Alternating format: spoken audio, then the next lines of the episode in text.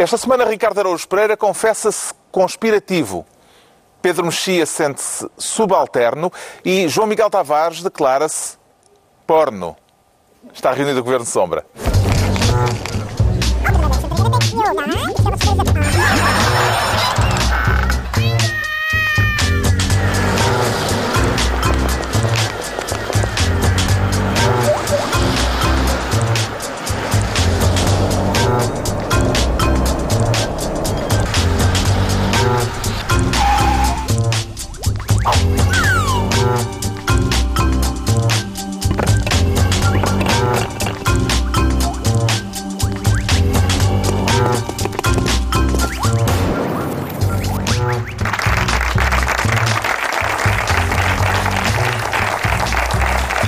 Sejam bem-vindos no final da última semana de Passos Coelho à frente do PSD e começamos justamente por aqui neste Governo Sombra com o João Miguel Tavares a querer ser Ministro do Congresso com unidade laranja ou com desentendimentos internos. João Miguel Tavares. Epá, eu acho que voto nos desentendimentos internos. Embora. Mas houve um grande momento de unidade com a chegada do vencedor e do derrotado ao Congresso. Foi um noite. momento muito bonito. Aqueles momentos de amizade tão lindos, todos abraçados. Pedro Passos Coelho, Rui Rio e Pedro Santana Lopes. Foi muito bonito. Eu admito que durante o Congresso, durante aqueles dois dias e meio, possa haver algum simulacro de unidade, mas por aquilo que se viu antes do Congresso, e eu acho que se vai ver também depois, essa unidade pura e simplesmente não existe. Eu nunca vi um, um líder levar tanta pancada ainda antes de sequer chegar ao Congresso. E o Rui Rio começou a levar muita pancada. Houve a carta do Miguel Pintelus, que, que foi... Que vai falar no Congresso e que vai falar lá no Vamos ver Congresso, o que é que ele vai ver dizer, o que é que não é? ele diz, mas o, o processo da gestão da, da liderança parlamentar também não foi brilhante. Carlos Abreu Amorim saiu também com, batendo com a porta com todo o estrondo e antes do Congresso também teve algumas de- declarações bastante desagradáveis e, portanto, eu não estou com grande não expectativa. vaticina a unidade. Não vaticino, não. Não só não vaticino unidade e também tendo a não vaticinar grande futuro para Rui Rio, Hum. tendo em conta aquilo que eu ouvi ah, no Congresso. Já vamos falar do discurso de Rui Rio, mas o facto de Rio ter convidado Santana Lopes para encabeçar a lista do Conselho Nacional não lhe parece ser eh, um sinal no sentido da unidade? Sim, mas, mas também é fácil convidar Pedro Santana Lopes, não é? Eu acho que Pedro Santana Lopes transformou numa espécie de mascote do PSD. Fica bem. eh, Ele fica- verteu uma lágrima, pareceu. eh, Sim, ainda por cima ele já está, ele já está, ele já está a de aproximar-se. Santana Lopes, ou melhor, de, de Rui Rio. Sim, ele estava com os olhos todos marejados. Ele está a aproximar-se de uma certa idade em que já se comove muito. Atenção, não é uma crítica. Não é uma, não é uma crítica. Eu próprio me comovo, já me começo a comover. Eu acho que à medida que nós ficamos mais velhos, também se passa contigo, Ricardo. Não, não, não. Estou estou a apreciar o teu esforço para te li- livrares de, de acusações de, de- de- Estás a dizer insensibilidade? de insensibilidade. Não, não, não, não, mas não sou nada não, não está a funcionar. Não, Não, não, não. penses que O vai- João Miguel senta aquela, aquela canção por do nada. Vitorino. Não, calma, não quero ofender porque eu também choro. Não, não, não, Não, eu de antes só chorava nos filmes, só nos chorava nos filmes. E agora não, às vezes já choro na vida real, é horrível. E, e acho que à medida... Já, já não são só pessoas a fingir que te Não, movem, às não. vezes pessoas a sério. Não, sim, pessoas a Chegam a- que movem, portanto eu compreendo Pedro Santana Lopes. Mas ele está, ou seja, ele já está naquela idade em que tem um longuíssimo percurso ah, no PSD, vai a todas as batalhas, perde-as todas, e, e- mas, mas é uma pessoa simpática e, portanto, eu acho que ele fica bem. ah, Se calhar a perder dá um capital de simpatia apreciável. A a partir de certo momento Ele já o tem. é melhor do que. Sim, Tem, é melhor tem. do que ganhar. Porque ganhando, se calhar, o capital de Exatamente, simpatia ele hoje em dia fica, vai. fica bem em qualquer estante de laranja. Hum, e, e, portanto, eu acho que também pode ficar bem na estante do Rui Rio. E o discurso de Rui Rio? Comecemos por aqui. O primeiro discurso de Rui Rio ao Congresso, O discurso que não do- foi nem para dentro nem para fora, foi nos dois sentidos. Normalmente os discursos são os discursos de abertura do Congresso por parte de um novo líder são para dentro do partido e convencionou-se que depois o discurso para o país é feito quando se termina o Congresso. E aqui Rui Rio andou ali entre um lado e outro, a falar tanto sobre questões de militância como sobre as questões do país, nomeadamente pedindo celeridade para a justiça. Isso, celeridade para a justiça. É que nós ouvimos aquilo, olha, o desenvolvimento para o interior. E quer desenvolvimento do interior, sim, e também quer, imagino eu, melhorar a vida de todas as pessoas. Foi muito bonito aquele discurso, é uma coisa, é o exemplo perfeito. É muito engraçado porque o Rui Rio, primeira coisa, não se percebe, e, e, Rui Rio teve desaparecido. Na verdade, desde que ganhou até aparecer aqui uh, no Congresso, teve para um mês. Eu pensei, Teve para a pensar nesse eu pensei, criar teve momentum, pensar, não é? Teve a pensar o discurso, não é? Mas, mas quer dizer, se ele teve aquele tempo todo a pensar para produzir aquilo que nós ouvimos no primeiro dia do Congresso, é uma tristeza muito, muito grande. E depois tem imensa graça dele. É Quer dizer, nós podemos, com muito esforço, encontrar algumas novidades no discurso dele. Entre Talvez a elas, seja a de dizer claramente que Bloco Central Exatamente. não. É essa tentativa de clarificação, a dizer que Bloco Central não, e, portanto, há esse esforço. Mas qual é que é o problema? O problema é que não pode ter havido mais discurso de Bloco Central do que aquele que o Rui fez. Se nós, nós tirávamos o Rio e punhamos António Costa a dizer aquelas mesmas palavras e passava sem nenhuma espécie de problema. Nenhuma espécie de problema. António Costa poderia dizer tudo aquilo que hoje em dia o, o Rio disse, tirando as partes da geringonça e substituindo PSD para PS. De resto, é igual. Tudo o que o Rio quer para o país é o que António Costa quer para o país e também é o que a Miss Portugal quer para o país. É, coincidem todos, todos. Agora, é isso, é isso a alternativa política, é isso, é essa a diferença. Onde é, onde é que está a diferença que o Rio vai fazer durante um ano e meio? É que nós, as pessoas, nós temos que fazer as contas. As eleições legislativas são em outubro de 2019. Mas antes Falta um se, ano e meio. Antes de se referir às eleições legislativas eh, daqui a um ano e meio, Rui Rio vincou muito uh, a necessidade de, de o partido se preparar Exato. para as autárquicas de 2021. Exatamente, que ia começar a preparar as autárquicas de 2021, como quem diz, as legislativas a gente não as ganha de qualquer forma. Portanto, vamos nos esforçar hum. para ganhar as autárquicas de 2021. Viu diferenças Agora, Eu não acho discurso... que ele chegue lá. Atenção, atenção. O Rio corre sérios riscos de ter um mandato curtíssimo. Até porque este tipo de discurso, mais uma vez, não faz qualquer espécie de diferença. Ele tinha que aparecer com alguma ideia minimamente disruptiva que as pessoas ficassem surpreendidas e dissessem olha, realmente está bem visto. O António Costa não diz isto. Eu não vi Pedro Mexia, viu alguma coisa no discurso de Rui Rio que clarifica e diferencia o discurso dele do, do discurso e da prática do governo de António Costa? Não, é que não é não, não é o facto de não diferenciar António Costa, é que não diferencia de ninguém. Aquilo é uma espécie de exercício de completa esta frase. O que é que se deve fazer ao interior? É desenvolver. E a justiça, celeridade e os recursos serem otimizados. E o que é que exige os novos problemas? Novas soluções. Foi tudo assim desde o princípio. A única, coisa, a única vez que ele disse uma coisa fora disto, e que houve algumas pessoas aparentemente que, que gostaram, e eu achei tenebroso, foi a história da, da, da, da suposta liberdade a que ele se refere a certa altura, que é a suposta liberdade, é quase sempre uh, o facto dos jornais e da imprensa em geral uh, dizer coisas, publicar coisas que às vezes é desagradável, que às vezes é até discutível ou, ou, ou censurável, mas claro Presumo está... que ele estava a referir-se, ou pelo menos pareceu que se referia ao segredo de justiça e Sim, sim. Há sim. questões à volta da justiça. Sim, mas o, problema, mas o problema do segredo de justiça tem que ser resolvido do lado da justiça e não do lado da, da imprensa. A imprensa faz o que tem que fazer, que é tem, tem informações e, e publica. Eu posso achar mal, mas é normal que o faça. A justiça é que tem, é que tem a obrigação de se portar bem. Mas há, há, há duas ou três coisas muito inquietantes ali. Uma das, uma, para mim, uma das mais inquietantes foi, foi tudo o que se passou à volta da, do novo líder parlamentar, uhum. quando, Portanto, quando sabemos, será Fernando Negrão, visto, uh! visto loucura. Fernando Negrão a debater Olha, com António Costa. Tendo em conta os nomes que foram aparecendo ao longo da semana, é... Certo, meu Deus, mas estás a ver é... Fernando Negrão a debater com António Costa? Mas Vai o, ser tão eu, acho, eu acho normal que o, que o...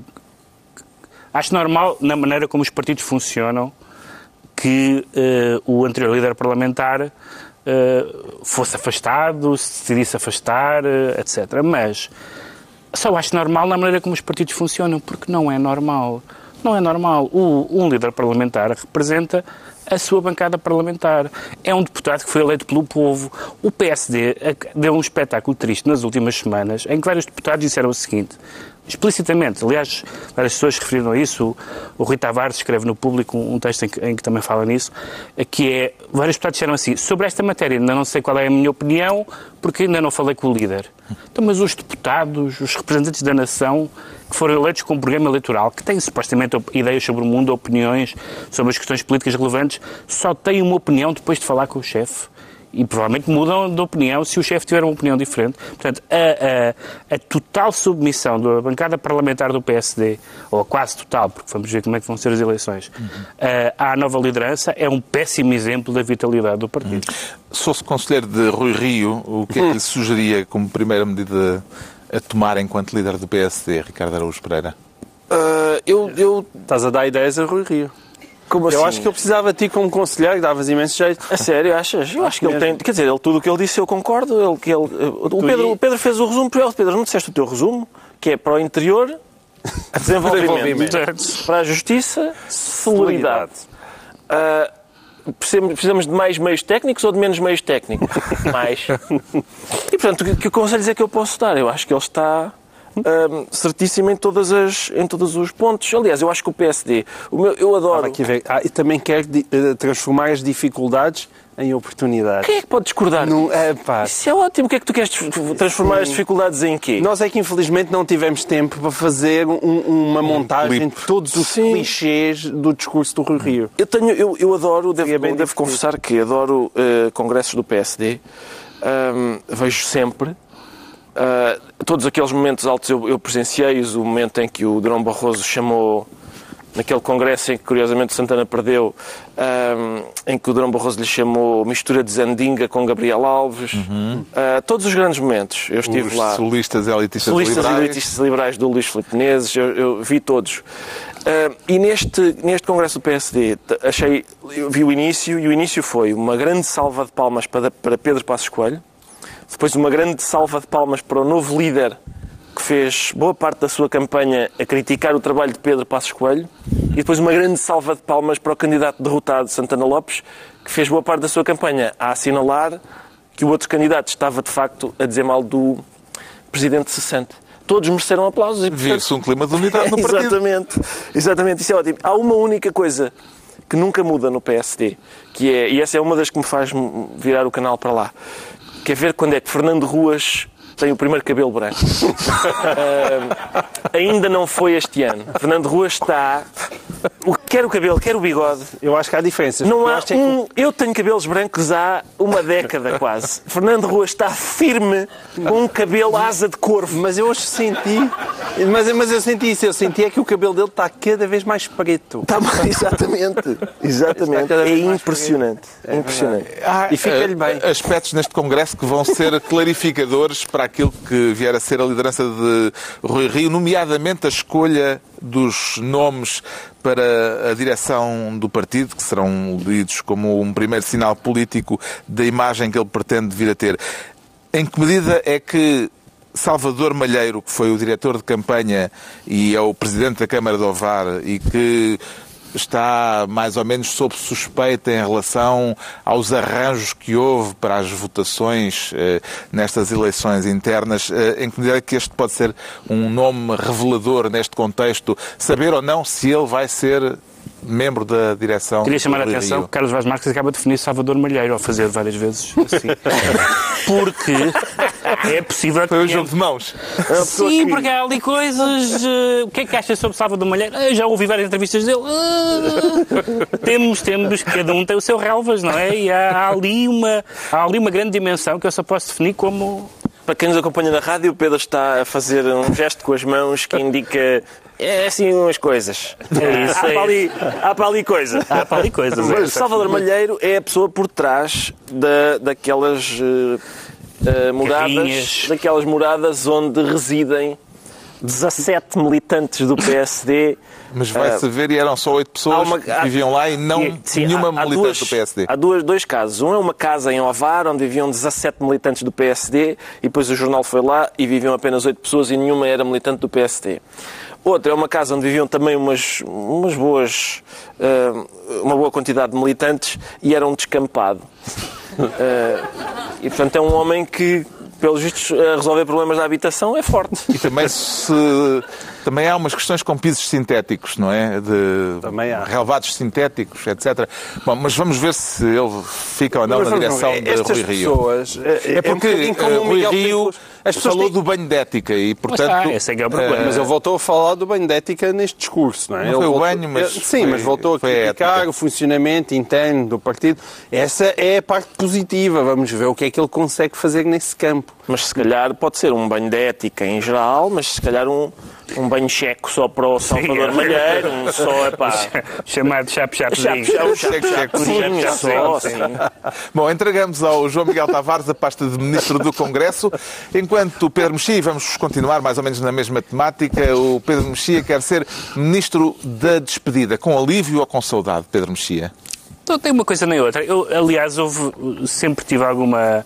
Uh, vi com alguma curiosidade. Evidentemente que o país passou por uma fase muito difícil e Passos Coelho era o, era o Primeiro-Ministro e, portanto, isso geraria forçosamente que, uh, que muitas pessoas o detestassem e que muitas pessoas achassem que ele era um homem muito corajoso e etc. Quer falar da despedida de Passos Coelho esta noite, porque eu acho ao fim de oito anos como líder do PSD? Ainda não passou o tempo, verdadeiramente, ainda não passou o tempo suficiente para julgarmos a sua, a sua passagem pelo governo, mas já temos a- algumas coisas que fomos falando ao longo dos tempos e que agora que ele, que, ele, que ele se afasta e que ele vai contar a sua versão num livro, ao que parece, podemos dizer, e podemos dizer claramente que há certas coisas que correram mal, certas que correram bem, algumas não são eh, essenciais e outras são. Portanto, não há dúvida que aquilo que, que o Passos Coelho fundamentalmente se propôs, que foi evitar o segundo resgate, que foi conseguido. Não há dúvida que ele geriu bem alguns dossiês, mantendo, mantendo o caso BES à distância, eh, saindo por cima na crise com, com, com, com Paulo Portas.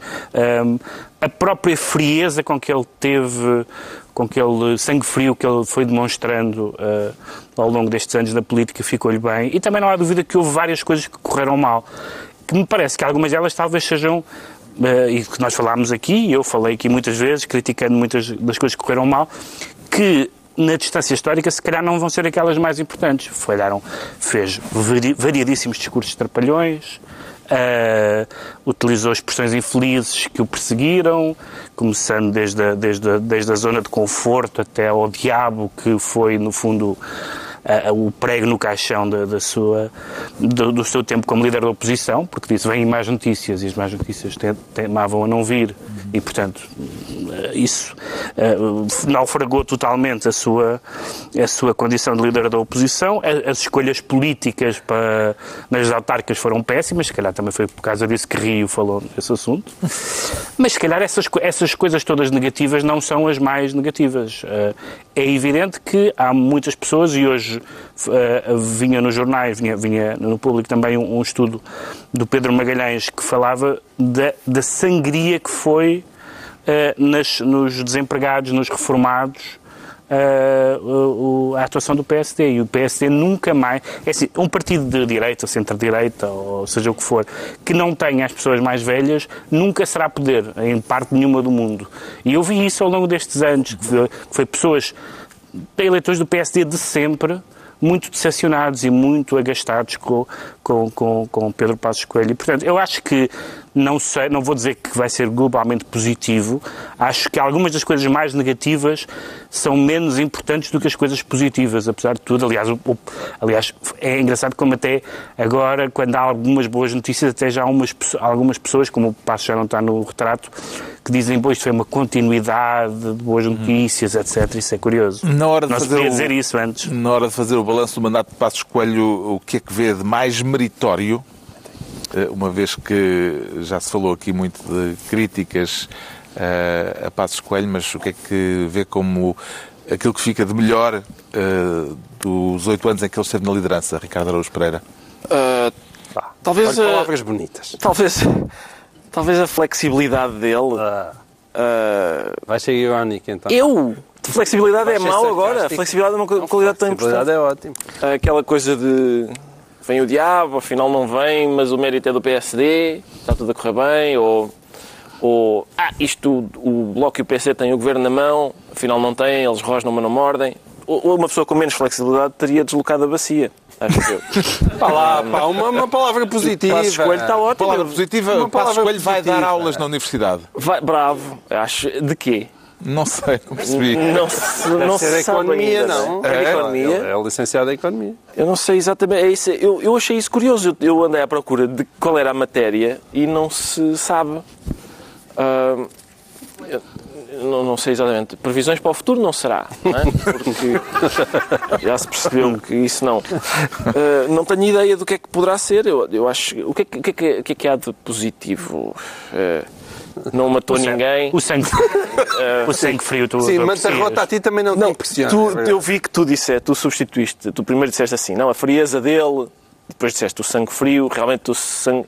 Eu, eu sempre senti que era mais uma questão de frieza do que de sangue frio. Não, mas ele era assim antes, não é? Eu não sei, eu uma sei. característica para ser Primeiro-Ministro. Ele era uma, Sim, uma pessoa eu acho pouco, que eu- pouco emotiva. É, exato. isso- Mas eu acho, que, eu, eu acho que fizeste bem em usar os dois termos, porque eu acho que houve frieza, por exemplo, na, na questão do Paulo Portas. De facto, ele aí foi muito frio e bem. Foi o grande momento Ah, do, do ponto de vista pu- puramente político. Aí foi sangue frio, acho eu. Hum. Aí foi sangue frio. Frieza foi no. Parem de ser piegas, saiam da vossa zona de conforto. Sim, Isso aí é uma, espécie de frieza gélida. Essas fases Ah, foram sei mal. lá, Pronto, o- olha, despolitizou a RTP. Foi? Não? Tá, não, pá. Sei lá. Mas foi, isso, era o que ele queria. Hã? eu acho se era. Maduro, sim. Pronto, o Ricardo não tem nada bonito para dizer, mas o João Miguel Tavares, que é fã assumido de Passos Coelho, eh, para o João Miguel Tavares tinha a pergunta inversa.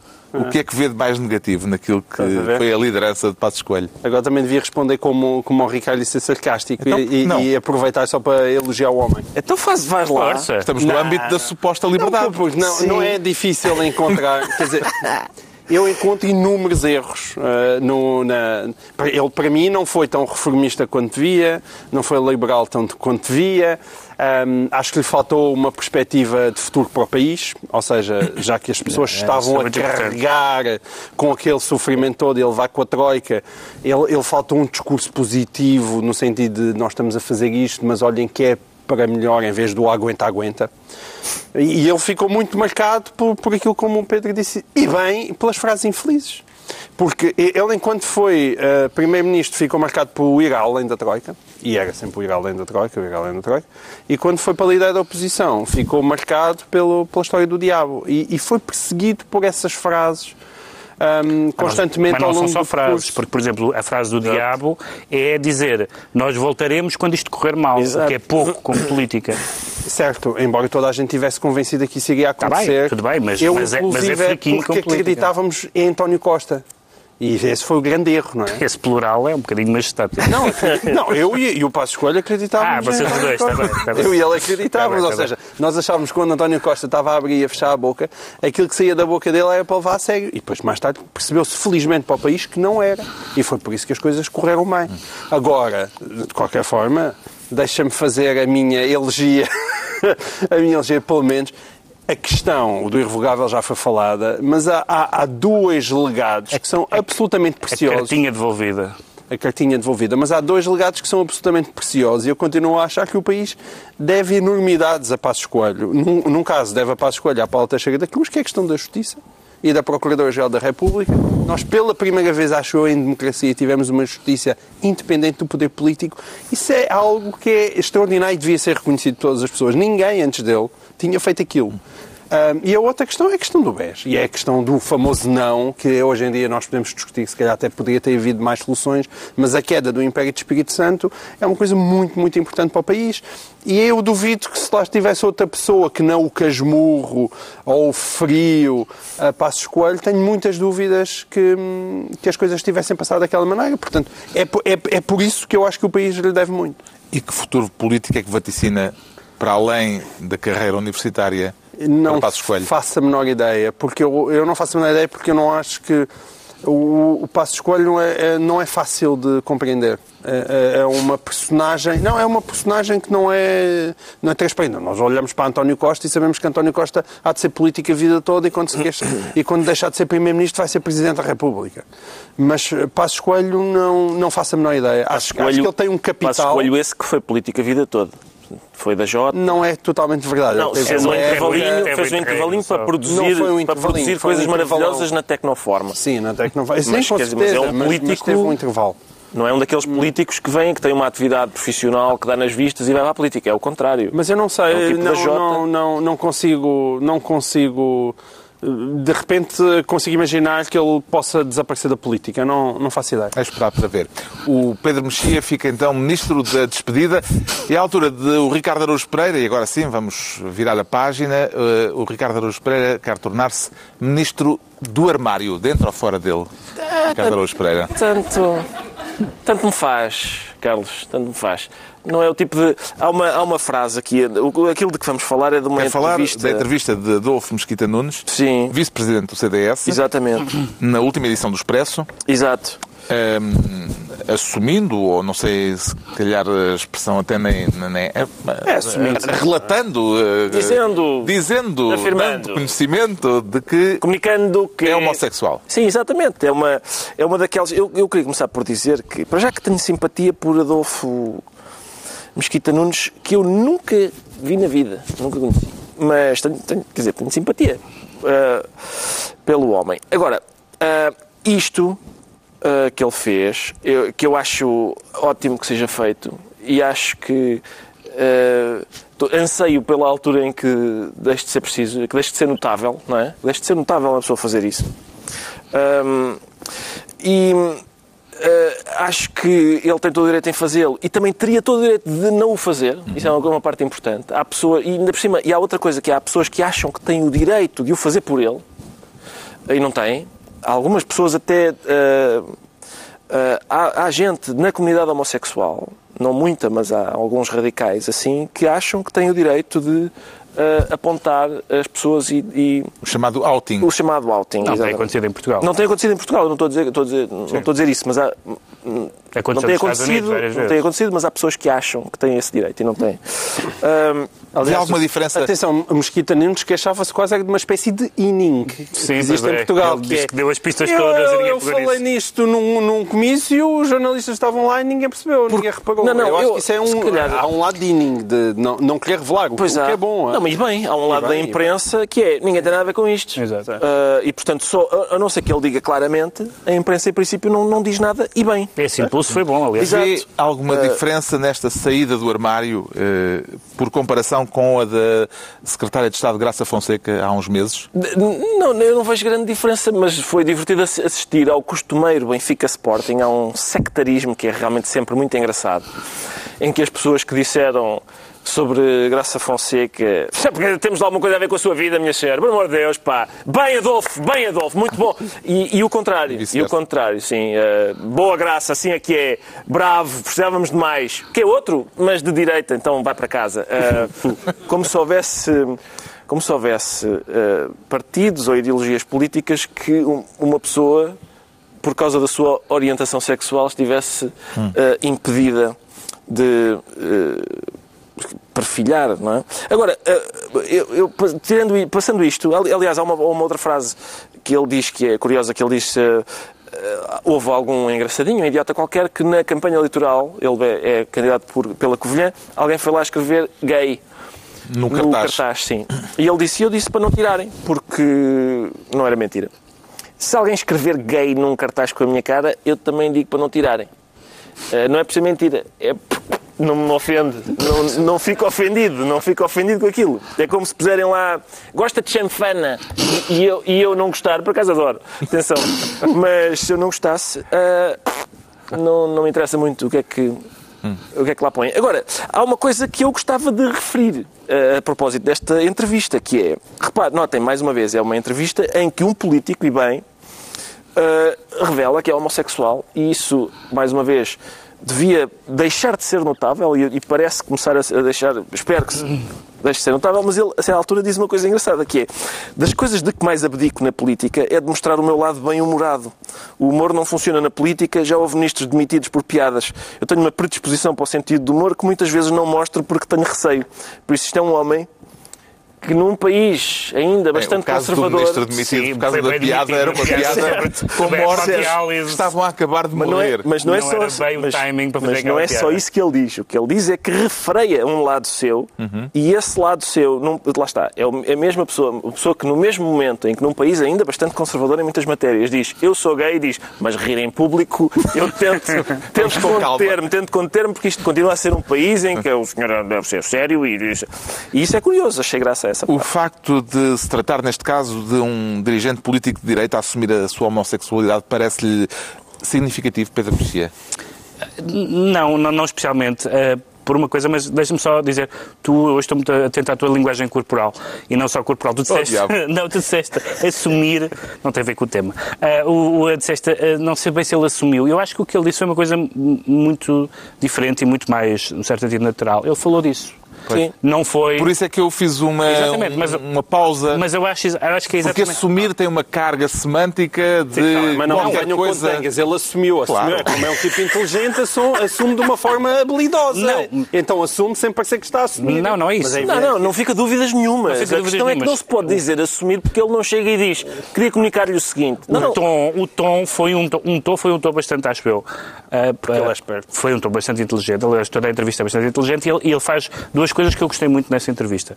Ah, uma é essa maneira como ele decide, por exemplo, contar a história através dessa, dessa Atenção, do cartaz. já é preciso dizer que já a Graça Fonseca não disse vou-lhe agora comunicar o seguinte. Foi Exatamente. na conversa, de repente aquilo surge. Esse é um, é um ponto. O segundo ponto é ele dizer, eh, fazer a diferença entre falar disso e falar da sua vida privada, coisa que, aliás, Graça Fonseca também fez. Ou seja, dizer claramente que uma coisa é a orientação sexual, que pode ser útil no sentido em que pode ser um exemplo. Eu acho exatamente o que, o que disse o Ricardo. Acho que é bom que as pessoas que o queiram o façam. Quem não quer está no seu direito, ninguém Claro. tem nada com isso. Portanto, acho que não, não, não concordo nada que as pessoas tenham o dever de não sei o quê, cada um sabe de si.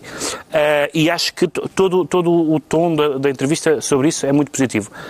Sobre, o facto de ele ser de direita, na verdade, o que nós podemos pensar ao fim de 40 anos é que todas as tentativas, quer à esquerda, quer à direita, de usar a vida privada das pessoas para, as, eh, eh, para, para ter resultados políticos não funcionou. Toda a gente se lembra que isso foi usado contra Sá Carneiro e não funcionou. Usado, inclusivamente, aliás, confessado pelo próprio, por Mário Soares, que diz que Que mais tarde se arrependeu até. mais tarde se arrependeu por Por causa da relação de Sá Carneiro com Senua Sim, e, foi, e isso era usado. Então, como é que. Como é que o- Relação extraconjugal. Exatamente. Como é, que o, como é que o povo conservador e católico vai votar num senhor que não está com a mulher legítima, essa coisa. Pronto. Depois foi usado contra Sócrates. Também não pegou os colos, o prefere outros colos, etc.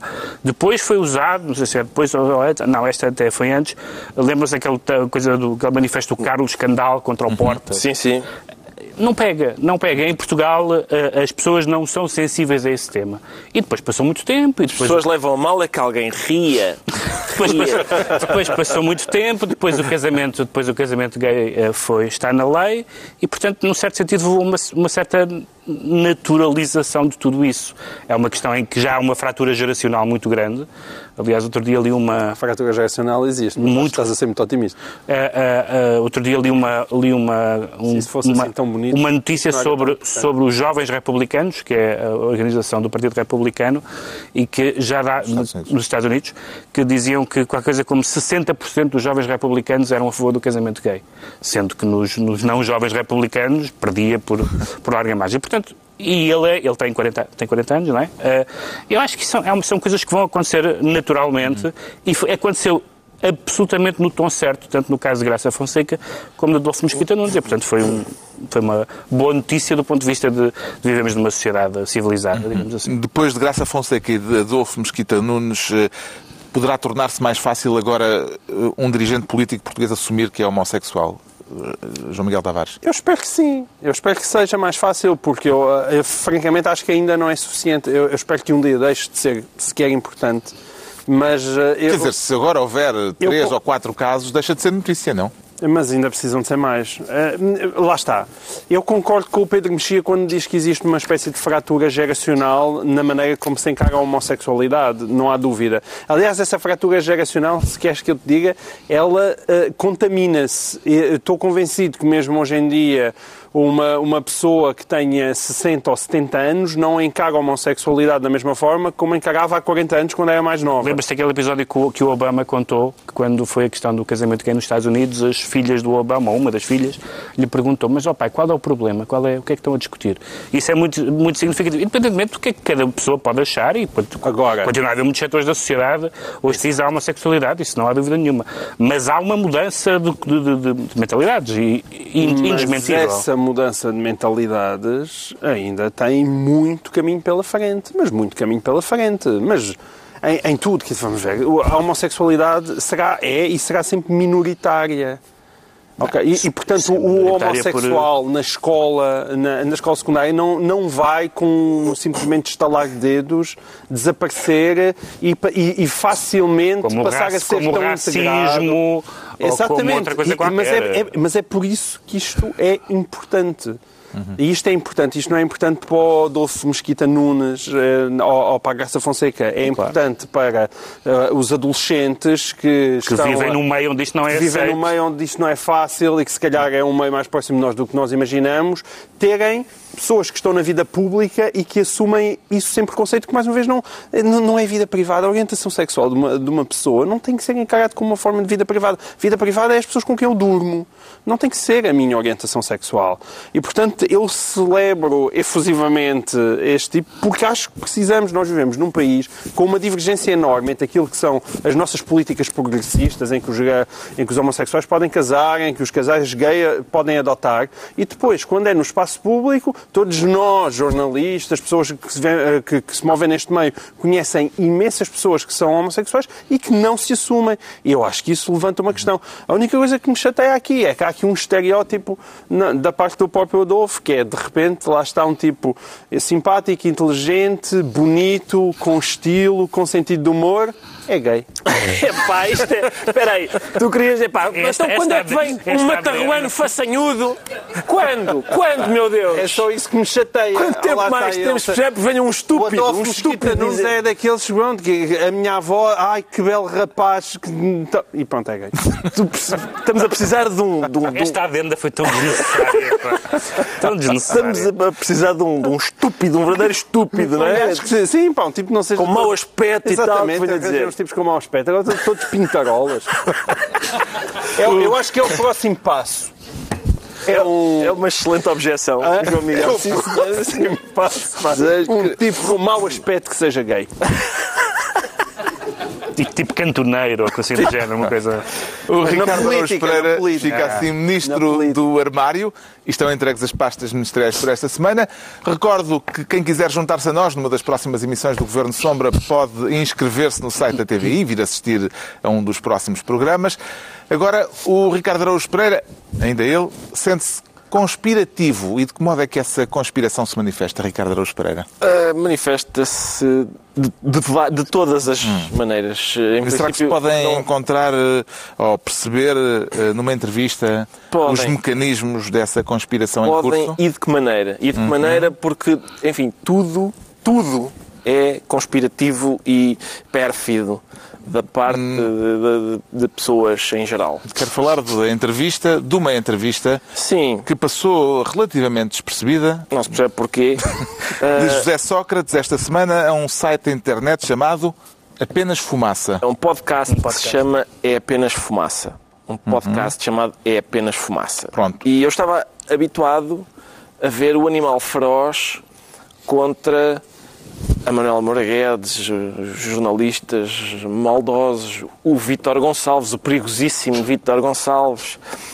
Isto são dois rapazes que estão a fazer perguntas a José Sócrates para um podcast no que parece ser uma arrecadação. Também eles estão perfidamente a, a conspirar contra o grande estadista. A avaliar pelas reações de Sócrates, os entrevistadores formam eh, Foram. parte eh, dessa conspiração Sim. e foram bastante malévolos Foram, para o protagonista da Operação Marquês. No fundo, o que você está a sugerir com as suas perguntas e com o Geoter, talvez fosse melhor não ter feito nenhuma barragem. Não. Olha, talvez fosse melhor não ter feito o Alqueva. Talvez fosse melhor não ter feito nenhuma, ou nenhum parque eólico. Sabe, ah, as suas perguntas e a descrição que faz disso uh, denotam que a ideia uh, que tem é a ideia que talvez fosse melhor não fazer nada. Deixar tudo como estava. Isto entrega aos sindicatos. Isto entrega às corporações. Porquê é que não referiram isso a propósito com essa arqueologia toda que vocês... E vamos falar sobre isso também. Uh, mas desculpe, mas quando vocês ouvem isto, não percebem que é isto que eu estou a querer dizer? E é exatamente por isso que estamos a deixá-lo mas, mas, desculpe, mas, mas, é, mas, é, mas, não, mas é isso que, é Alguém que pode pensar noutra, de, de outra forma. Uh, desculpe, portanto, não me coloque na posição... Os números, os números são do governo. Os números são do governo. Os números são... são... Epá, desculpem, mas eu gostaria que aceitassem, por igualdade de armas, que epá, não estou em condições de, de dizer uh, se são, se não são. Mas, se bem percebo, a sua pergunta diz assim: Ah, você gastou demais na, nas escolas.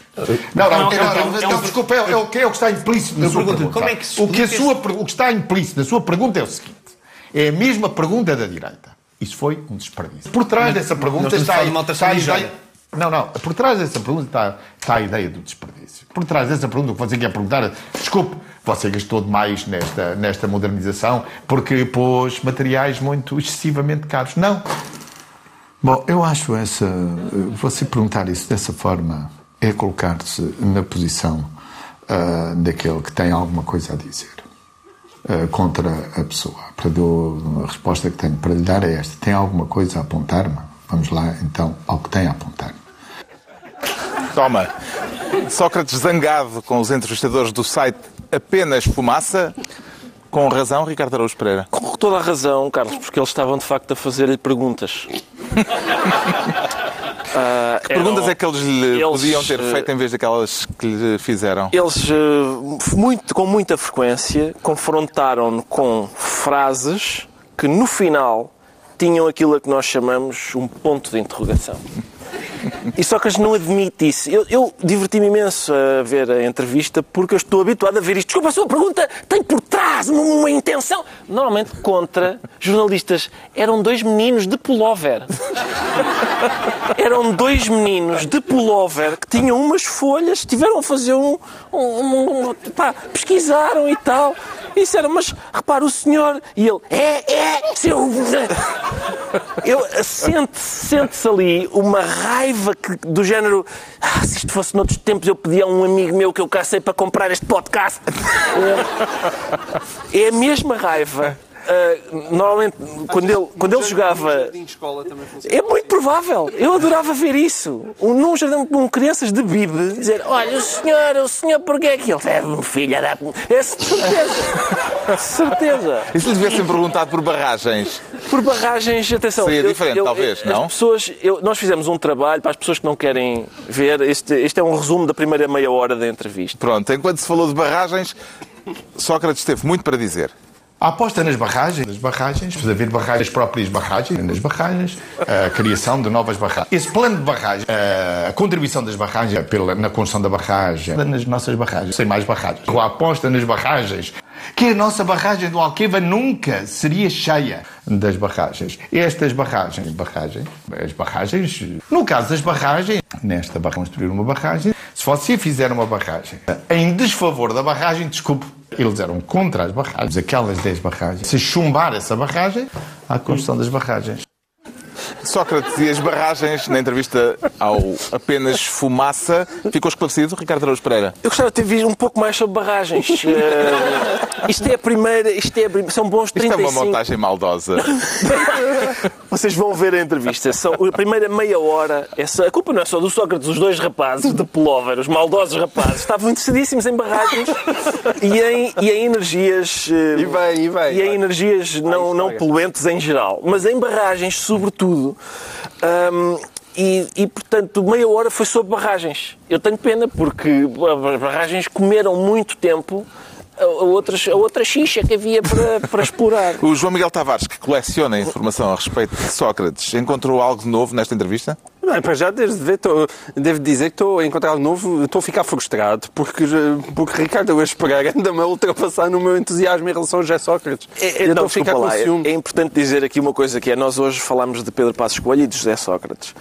E há pessoa, o, o país divide-se, acho eu, em três grandes grupos de pessoas. Pessoas que acham que falar de Pedro Passos Coelho é bater em mortos, pessoas que acham que falar de José Sócrates é bater em mortos e pessoas como eu que acham que é fe- toda a gente. Não, Não, não, não, mas atenção, eu não acho nada que bater já Sócrates Estão os dois vivos e por isso. Sim, sim. está a valer. Sim, sim.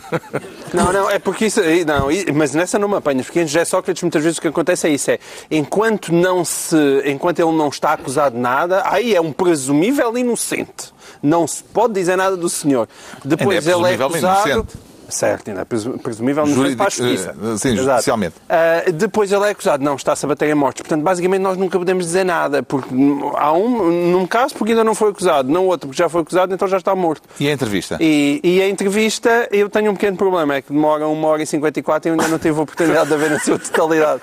Mas só ouve lá, passas a primeira Mas- meia hora é barragens.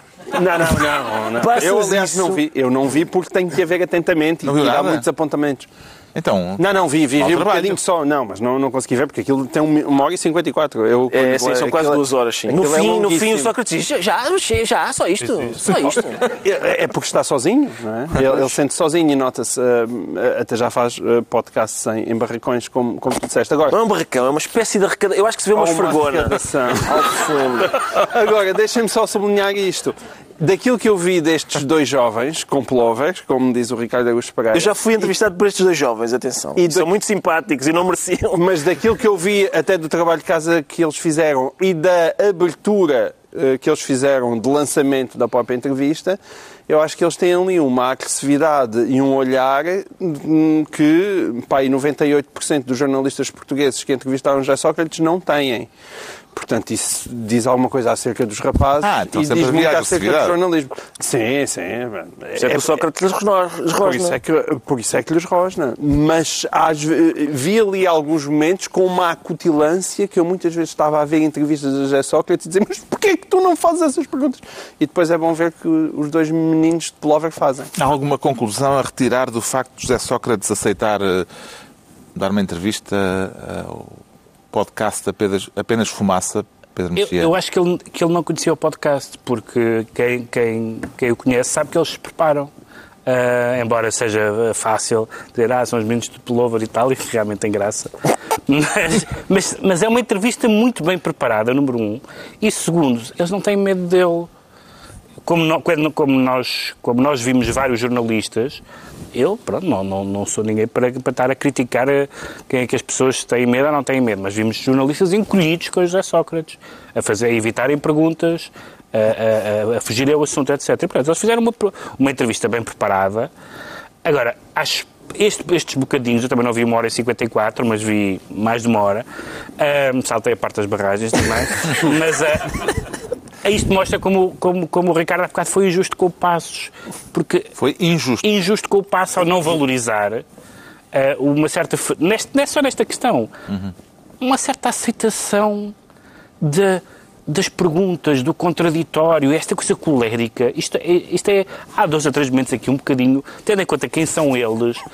ah, que são pessoas que não são conhecidas do grande público, independentemente de eu achar que é um podcast bem feito, não, não há justificação para aquele tipo de cólera e, portanto, é, de facto, ainda bem que nos livrámos desse tipo de... Eu sempre fui, independentemente das questões judiciais todas, eu sempre fui ferozmente adversário do animal Mas feroz. em que medida Acho é que eu aquela- fui injusto? Eu disse alguma vez que Não, ele. porque disseste, disseste que no- a frieza Não, no e- espaço público não é uma vantagem. É, Não, tá é, bem. devia ser uma exigência. Não, eu disse o sangue frio é uma vantagem. Sim, a tá frieza. Está bem. É, não se irritar com perguntas, Bom, mas não nada, achar como é que é falar disso, Como é que é a frase que ele diz? Alguém pode achar, alguém pode pensar de outra forma, Pá, diz ele a certa altura. Deixa-me sonhar com um líder que, ao mesmo tempo que não arreganha ao dente a jornalistas, também não manda as pessoas emigrar. Pá, pronto, era um. Bem, mas eu não estava a falar de imigrar, estava a falar de, de- viver com o contraditório de uma forma tranquila. Isso é, isso é uma coisa que Passos tinha e que Sócrates nunca teve. Está esclarecido então porque é que o Ricardo Araújo Pereira diz sentir-se conspirativo. Quanto ao João Miguel Tavares, declara-se porno. Será caso para pedirmos à Regi que ponha bolinha vermelha no canto É, pá, sim. superior é o direito meu do sonho ecrã? é fazer um programa com uma bolinha vermelha no canto. As bolinhas vermelhas fizeram tanta alegria minha na adolescência. Se houver lá uma bolinha na Regi, é a altura de... Não sei para onde é que isso vem. Mas... Nem eu, mas eu quero Já te sair. esticaste um bocadinho a por isso não. Quero. Pronto, mas não é para falar de si. Desculpa. Não, não Nem é, é para falar do nosso tema favorito, poucas que vergonhas, andado não? tristemente abandonado. Eu acho que ele próprio já deve estar a sofrer com isso, que é Donald Trump. Sim, quero falar das revelações desta semana sobre o pagamento a uma prostituta. Quer dizer, houve uma primeira É história e agora, entretanto, surgiu uma nova história da New Yorker esta sexta-feira em que não já há não é aqui uma, são várias. Não há aqui Ai, prostitutas. Não, não, a senhora era. Não ou- confunda. Ela ficou até ofendida quando ela lhe Não pagou. confundas o exercício da profissão. É uma atriz porno e uma coelhinha da Playboy. Sim, Nenhuma delas supostamente se dedica à arte da prostituição. pronto. Ah, Aliás, é verdade, a coelhinha da. Playboy, até no primeiro encontro que tiveram, ela, eh, ele quis dar-lhe dinheiro e ela disse: Eu não sou uma rapariga dessas. exatamente. E ao Sou qual só ele... uma coelhinha da Playboy. Sim, e, ao e ele respondeu a isso: Tu és uma rapariga muito especial. Ao contrário de todas as outras, aqui é um facto Que exige à, à cabeça. Exatamente. Agora, eh, qual é que é o problema de Trump? Há um problema Ah, logo. não temos que- tempo já. não temos tempo. Mas eh, isto é mais uma vez. Eu de facto são tantos Isto é casos, coisa para minar casos. os índices de popularidade de Donald Trump? Eu não acho que isto seja uma coisa para minar os índices de popularidade, até porque. Para minar no sentido de pode eh, ter esse efeito ou não? Eu acho que já nada tem esse efeito e, e até o bom desempenho da economia eh, americana faz com que a sua popularidade supostamente até já esteja a aumentar em alguns índices. Aliás, foi o próprio Donald Trump que disse, ainda no tempo da campanha eleitoral, que podia sair à Quinta Avenida em Nova Iorque, Matar dar alguém. um tiro em alguém que não, lhe caía nas nada. sondagens. Portanto, imaginem o que é sair à Quinta Avenida, andar a saltar para cima de três ou quatro miúdas, portanto, ainda menos lhe acontece. Agora, a quantidade é que pode ser preocupante. E, de facto, Donald Trump, não há dúvida que é um ser absolutamente desprezível. Não por andar ah, propriamente a ter ah, atividades extraconjugais, mas o timing destas atividades extraconjugais são extraordinários, porque ambos os casos se passaram em 2006.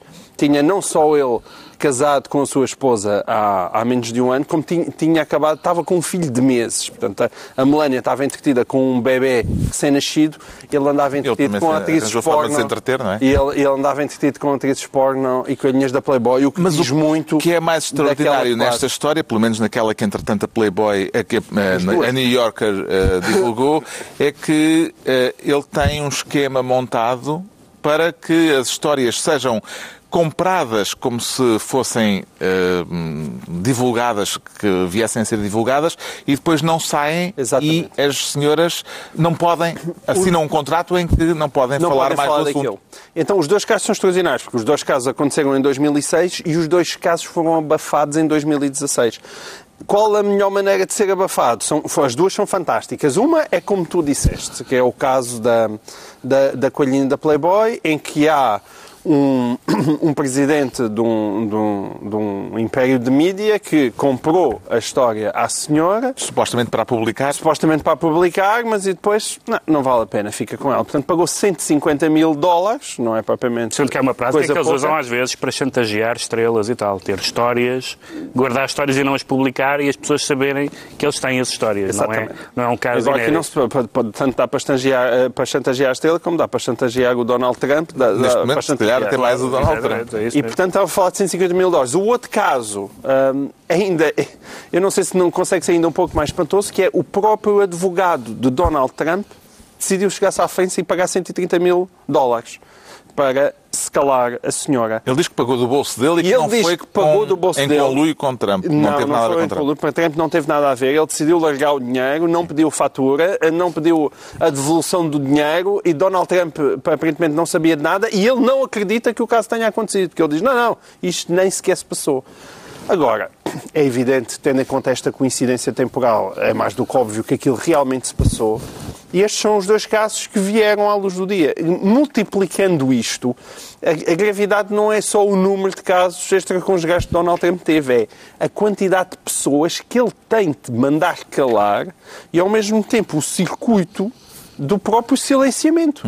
E isso faz com que, de facto, nós, que existe um presidente dos Estados Unidos que tem atrás de si uma mochila tão grande de casos atrás de casos, que tem, deve ter milhares de pessoas com uma lista gigantesca de informação comprometedora e que podem sempre, a qualquer momento, chantageá-lo. É E ainda posição... assim, nas últimas, eh, os últimos indicadores eh, de sondagens de aprovação de- do Presidente, que continuam historicamente baixos, mas subiram um bocadinho. Como é que isto se explica, Pedro Mexia?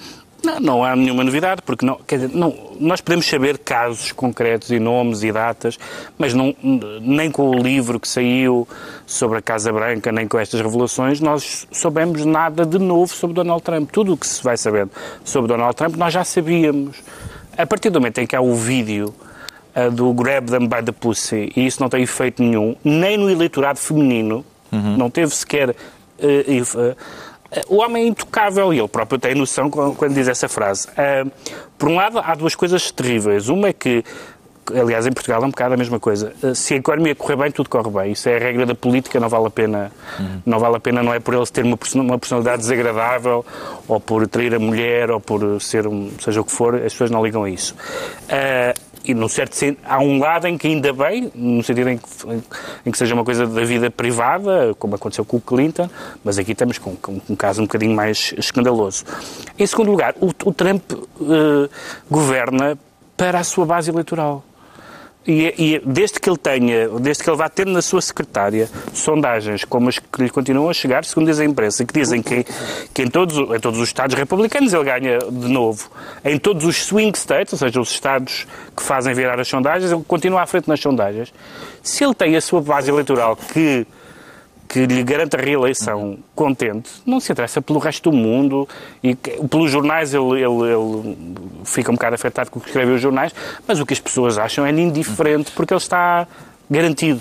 Neste momento tem 41% de aprovação, é um bom almoço score, Ricardo Araújo Pereira. É, são 41% a mais do que ele merece, na minha, quer dizer, para mim, mas este caso é um, é um embaraço muito grande e uma vergonha para a coelhinha. Quer dizer, quem é que vai para a cama com o Donald Trump? Quem é que... É uma coisa que é uma história Já nem a Melania, não é? Sim, é uma história que devia ter ficado abafada para bem dela. Eu, reparem, quem nos dera que os, que os nossos problemas com o Donald Trump fossem o que ele faz na cama. Eu estou-me borrifando para o que ele faz na cama. Nem sequer o não, não sou ninguém para julgar. O senhor foi, dormiu com estou-me borrifando. Ele que faça nesse, nesse aspecto. É, mas esta história aspecto, da imprensa sim. e de, de, comprar as histórias. Acho, pois, exato. Esse é o único é problema nível. aqui. Exatamente, mas. Epá, eu ainda tenho, lá está. Eu com quem é que o senhor dorme? do que vocês. Não, ah, é, sim, é, o timing. Pá, não, não interessa nada. Não me interessa nada. Não, não, não. Nada. Tens muito o caráter de uma pessoa. Só, pá, por amor de Deus. O caráter privado, assim. Exatamente, exatamente. Para ti o Kennedy. Exato. Não, tem a ver com os timings. Eu, eu entendo. Mesmo o Martin Luther King não, não, cai no teu goto, pois não? Eu compreendo. Exato, mesmo o Martin Luther King não, não era propriamente fiel à mulher, por isso. Sim, mas não tem a ver com infidelidades, tem a ver com o tipo de infidelidades. Tu acabaste de ter. Nem é o casado. Sim, é, as é picuinhas das infidelidades.